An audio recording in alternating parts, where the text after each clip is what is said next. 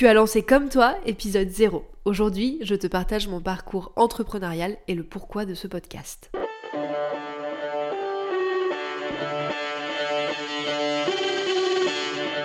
Hello, bienvenue dans Comme toi, le podcast pour créer une communication qui te ressemble. Tu veux attirer tes clients de cœur et vendre naturellement grâce à ta création de contenu authentique? Bouge pas, j'ai ce qu'il te faut. Je suis Clémentine et j'accompagne les entrepreneurs engagés à prendre leur place et faire entendre leur voix avec une stratégie de communication adaptée à elles et leur business. Et oui, il existe autant de manières de communiquer sur Internet qu'il y a d'entrepreneurs. Et c'est ce que je veux te montrer dans Comme toi. Chaque semaine, seul ou en compagnie d'entrepreneurs qui trouvent des clients avec leur contenu, je vais te donner les clés pour trouver ta propre manière de t'exprimer et rendre plus visible activité. Si tu cherches un endroit safe, sans injonction et en full transparence, tu l'as trouvé. Enjoy ton épisode.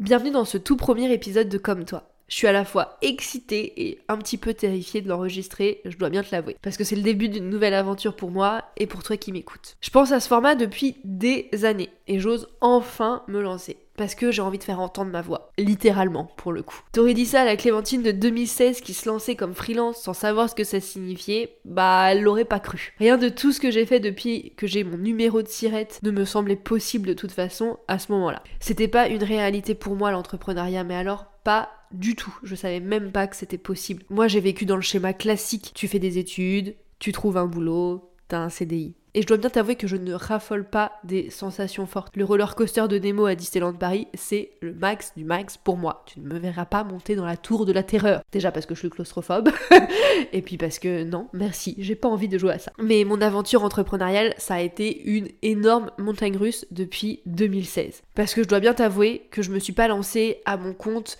par volonté, par envie d'être libre, parce que je savais depuis toute petite que je voulais être entrepreneur. Non, pas du tout. Moi, je me suis lancée parce que on me l'a proposé. On m'a demandé si je voulais continuer à travailler sur un projet qui m'animait, que j'avais aidé à construire depuis six mois en stage de fin d'études. Et on m'a dit à la fin, écoute Clémentine, on veut continuer à bosser avec toi. La startup, elle a huit mois, on n'a pas du tout les capacités de t'embaucher, mais on voudrait bosser avec toi et pour le faire, faudrait que tu te mettes en freelance pour qu'on puisse quand même te rémunérer de manière légale. Et là, je me suis retrouvée face à un choix, un choix que je ne savais même pas possible. Le choix entre continuer à bosser sur un projet qui m'animait, que j'avais construit depuis six mois de A à Z, et être en freelance, sans savoir ce que ça voulait dire, ou dire non et chercher un boulot classique, j'ai envie de dire, en agence de communication, en CDI, etc. J'ai pas mis très longtemps à réfléchir, hein. Euh, j'ai dit oui très rapidement, parce que j'aime bien le challenge, parce que j'adorais ce, cette boîte pour laquelle je bossais, et puis parce que j'avais rien à perdre, vraiment rien. Et puis j'ai commencé à travailler pour moi, à décider ce que je voulais faire, à pouvoir créer mon métier, à composer mes journées, et au fur et à mesure du temps qui passe, bah finalement c'est devenu une évidence. C'est devenu une évidence que j'avais envie d'entreprendre, que j'avais envie d'être à mon compte, que j'avais envie de créer mon propre métier, de pas rentrer dans des cases classiques du salariat. Sauf que j'avais absolument aucune idée de ce que je faisais. Parce que j'ai aucun entrepreneur dans mon entourage. À ce moment-là, en tout cas. J'ai pas de réseau, je ne connais personne qui est freelance entrepreneur à Nantes en 2016 quand je me lance. Heureusement, il y avait un outil qui m'a aidé. Internet et les blogs principalement. Entre 2016 et 2019, ça a été très très compliqué pour moi. Parce que comme je te l'ai dit depuis le début de cet épisode, je ne savais pas ce que je faisais en étant freelance. Je savais pas ce que ça voulait dire, je savais pas quelles actions mettre en place, j'avais du mal à trouver des clients. Pire que ça, je savais pas vraiment ce que je voulais faire. Et pendant trois ans, j'ai tâtonné. De 2016 à 2019, j'ai essayé des choses, pour la boîte pour laquelle je travaillais, j'étais chargée de communication. Je faisais toute la communication. La stratégie, la rédaction web, les relations presse, les événements, je gérais aussi la communauté de bénévoles qu'on avait, etc. Donc j'étais multicasquette. Quand j'ai commencé à vraiment prendre conscience qu'il allait falloir que je me fasse connaître, que je communique, que j'en parle autour de moi, que je rencontre des gens, etc., bah je me présentais comme chargée de communication capable de tout. mais j'arrivais pas à trouver vraiment ce qui me faisait vibrer dans mon activité. Je me sentais pas ultra épanouie, j'étais plus dans un truc d'opérationnel, de j'exécute des choses sans vraiment donner une plus-value à ce que je faisais. Fin 2018, je prends une grosse mission de 6 mois qui me prend beaucoup de temps, beaucoup d'énergie. Et pareil, j'étais pas du tout dans ce mood de, freelance, d'entrepreneur qui a le lead et qui sait de quoi elle parle. J'étais plus dans un peu un statut de, de salarié. Finalement, j'exécutais ce qu'on me disait de faire. Et ça a été très compliqué moralement. Et à la fin de ces six mois, je me suis retrouvée sans rien. Je me suis retrouvée sans rien parce que pendant six mois, j'ai pas communiqué, j'ai pas cherché des clients, j'étais perdue avec mon activité et on se retrouve début 2019. J'ai pas de clients, pas de prospects, rien du tout et je passe six mois d'une traversée du désert assez importante pendant lesquelles j'ai pas fait un euro de chiffre d'affaires. Enfin, si, j'ai dû faire 200-300 euros de chiffre d'affaires, c'est pas ouf ouf. Donc je piochais dans mes économies pour pouvoir euh, vivre, pour pouvoir euh, manger, payer mon loyer, ça a été très compliqué. Et c'est à ce moment-là que j'ai une prise de conscience, où je me dis, ça peut plus durer comme ça. Ça fait trois ans que je tâtonne, que j'essaye des trucs, que je vivote, mais c'est compliqué. Et en fait, je sais pas où je vais avec mon activité, je sais pas ce que je veux, je sais pas quelle est ma voie, quel est mon positionnement, quelle est ma plus-value, pourquoi je suis freelance, pourquoi on travaillerait avec moi, etc. Donc à ce moment-là, j'ai pris la plus grosse décision de ma vie de freelance, je pense, à ce moment-là en tout cas, de me faire accompagner. J'ai décidé de me faire coacher avec une personne en qui j'avais euh, toute confiance parce qu'on se connaissait bien et qu'on avait déjà travaillé ensemble et on a remis à plat tout mon business, tout ce que je voulais. Ça n'a pas été une partie de plaisir, on va pas se mentir, il y a eu des larmes pendant cette deux euh, mi-journées de coaching, mais ça a été essentiel parce que ça a tout changé pour moi. C'est grâce à ces deux demi-journées d'accompagnement que j'ai enfin trouvé où était ma place, où j'ai osé assumer ma vision de la communication, assumer ce que j'avais à l'intérieur de moi et faire entendre ma voix dans mon activité. Ma coach pendant ces séances, elle m'a dit une phrase qui m'a marqué et qui restera en moi toute ma vie, je pense. Elle m'a dit Clémentine, il n'y a aucune âme, il n'y a pas ton ADN dans ton activité. Ce que tu fais, une autre personne pourrait le faire et je ne te retrouve pas dans ton activité. Où es-tu dans ton activité? Et cette phrase-là, ça a vraiment été le déclencheur. Encore une fois, ça s'est fait un peu dans les larmes, mais ça a été vraiment le déclencheur pour trouver ma voie, pour trouver ma place, pour m'exprimer, pour oser être moi dans toutes les facettes de mon activité, que ça soit dans mes offres, dans ce que je voulais proposer et surtout dans ma communication. Ça a vraiment été le moment clé, celui où j'ai enfin assumé ce que j'avais à l'intérieur de moi, ce qui me porte et ce qui me pousse à faire mon métier aujourd'hui, d'accompagner les entrepreneurs à trouver leur manière de communiquer. Aujourd'hui, je me présente comme mentor en stratégie de contenu, mais c'était pas ça qui était ressorti en 2019 parce que il m'a fallu encore du temps pour assumer pleinement ma casquette de mentor, de coach en stratégie. De 2019 à 2021, je faisais moi-même le contenu pour les entrepreneurs que j'accompagnais. Je leur créais un contenu euh, authentique, pertinent, qui convertit. Et en fait, depuis fin 2018, j'avais intégré euh, dans mon activité des séances, des ateliers de communication en petits groupes. Et vraiment, j'adorais ça. Je voyais bien que c'était là où j'étais la plus forte, où j'avais le plus de compétences, où je changeais plus, entre guillemets, la vie des gens, où je voyais vraiment une différence et surtout voir les, les étincelles dans les yeux des entrepreneurs que j'accompagnais quand il y avait des switches de cerveau qui se faisaient,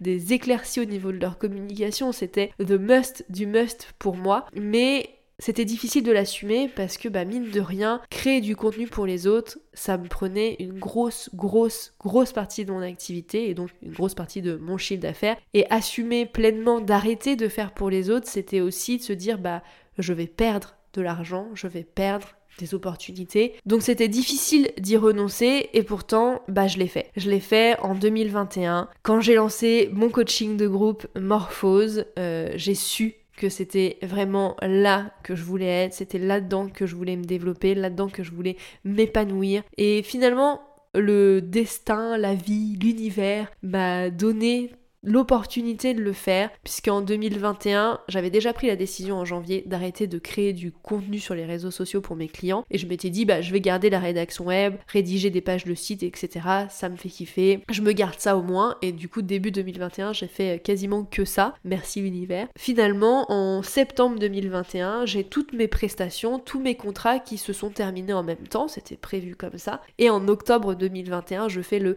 premier lancement officiel de Morphose qui avait été validé au mois de mai en bêta test qui avait super bien fonctionné. Et donc en fait voilà l'univers les étoiles tout ça tout ça ont été alignés. Et en octobre 2021 je n'avais plus de prestations. Je n'avais plus que mon offre Morphose plus que de l'accompagnement plus, plus que du coaching. Et je me suis dit ok c'est le moment. C'est le moment pour assumer. Vas-y, la vie te donne les clés, te donne l'opportunité, te donne la place pour te dire je ne suis plus que mentor, coach. Et donc je l'ai fait. Depuis 2021, j'ose enfin assumer cette casquette et dire moi ma vraie force elle est dans le fait de t'accompagner, de t'apprendre à faire toi-même, de te donner des clés, de te montrer la stratégie pour le faire, mais t'es capable de rédiger toute seule, t'es capable de faire entendre ta voix et t'es capable de t'exprimer. Aujourd'hui j'accompagne les entrepreneurs à faire entendre leur voix pour attirer les bonnes personnes à elles, celles qui ont envie de travailler avec elles, vraiment pour qui elles sont au plus profond en plus de leurs compétences Bien sûr, j'aide les entrepreneurs à oser parler de ce qu'elles font pour vendre naturellement sans avoir besoin de forcer. Je les guide à communiquer sans tabou, sans injonction, en trouvant la manière qui leur correspond. Et donc comme je le disais, je le fais principalement grâce à Morphose, mon coaching de groupe et ma communauté d'entrepreneurs, mais également en accompagnement individuel ou lors d'ateliers en petits groupes. Et c'est aussi pour diffuser plus largement ma mission de vie, donc d'accompagner les entrepreneurs à prendre leur place, faire entendre leur voix, s'exprimer, montrer qui elles sont, que j'ai créé comme toi. Si je te dis créer du contenu sur Internet, à quoi est-ce que tu penses?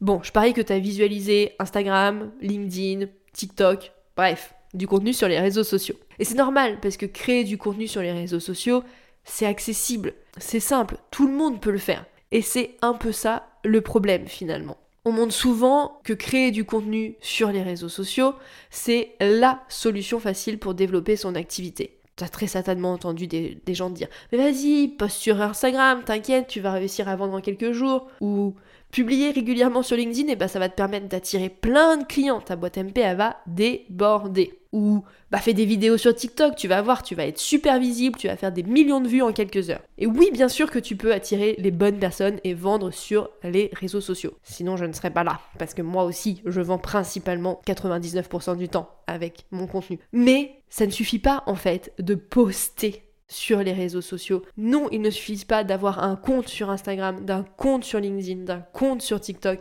pour trouver des clients avec son contenu. Et ça, ça, on l'oublie trop souvent. On n'en parle pas assez. On montre vraiment la création de contenu comme un truc facile, un truc rapide, que tout le monde peut faire, que c'est évident, etc. Je suis convaincue que tout le monde peut trouver des clients avec son contenu et c'est bien ce que j'enseigne et c'est bien ce que je prouve aux clientes que j'accompagne qui ont des métiers très différents, très variés, mais ce n'est pas simplement en postant sur les réseaux sociaux qu'elles y arrivent, ce n'est pas moi non plus en postant simplement sur les réseaux sociaux que j'arrive à trouver des clients, mais on aura bien l'occasion d'en rediscuter dans d'autres podcasts quand je te partagerai un peu les coulisses de mon contenu à moi. Si tu veux des résultats, donc quand je te parle de résultats, je parle vraiment d'attirer les bonnes personnes et de réussir à vendre, de trouver des clients grâce à ton contenu, et eh bah ben, tu as besoin de fondations solides. Et c'est quoi une des fondations solides? C'est une stratégie, une stratégie de contenu, une stratégie de communication. Un architecte, il va pas commencer à construire une maison sans faire un plan. C'est la première chose qu'il fait. Alors pourquoi,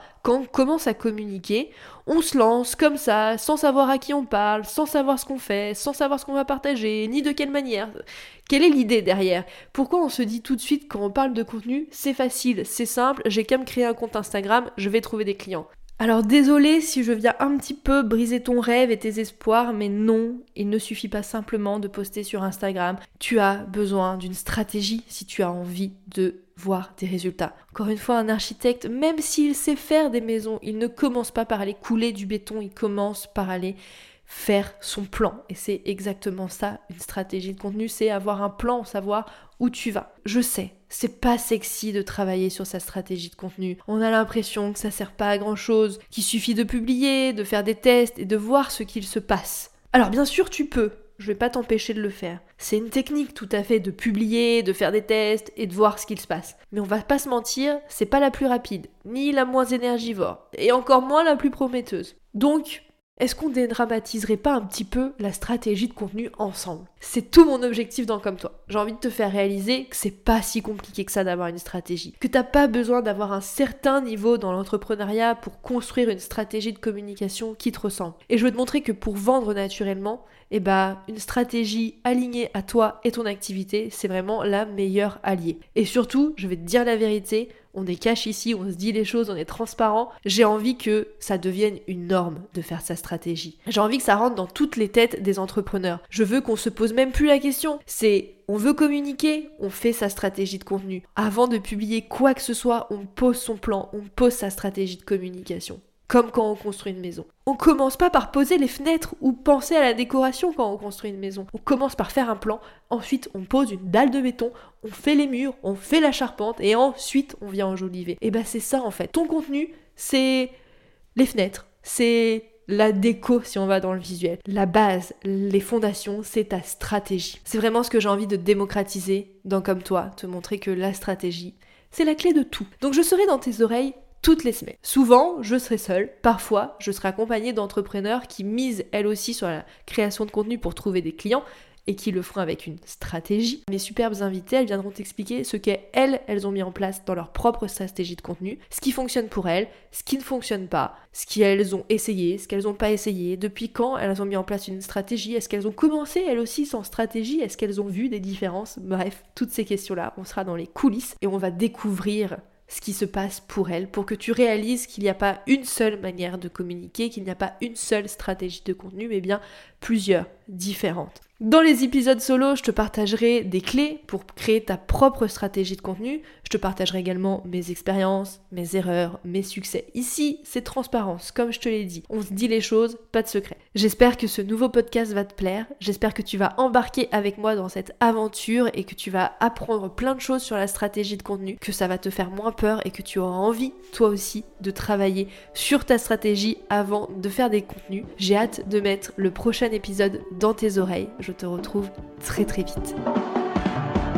Hey, merci d'avoir écouté l'épisode jusqu'au bout. S'il t'a plu, si tu as appris quelque chose ou s'il t'a inspiré pour ton propre contenu, fais-le moi savoir en partageant l'épisode. Tu peux me taguer à clémentine.lavote, la vote avec un seul T, pour qu'on s'envoie du love. Et si tu veux aider comme toi à atterrir dans plus d'oreilles, tu peux me laisser une note et ou un commentaire sur Apple Podcast ou sur toute autre plateforme où tu m'écoutes. Je ne mords pas, alors si tu as la moindre question à propos de l'épisode que tu viens d'entendre, tu peux m'écrire sur Instagram, sur LinkedIn ou par mail à hello@clémentinelavotte.fr. À la semaine prochaine pour un nouvel épisode. En attendant, passe une belle journée ou une belle soirée et prends soin de toi.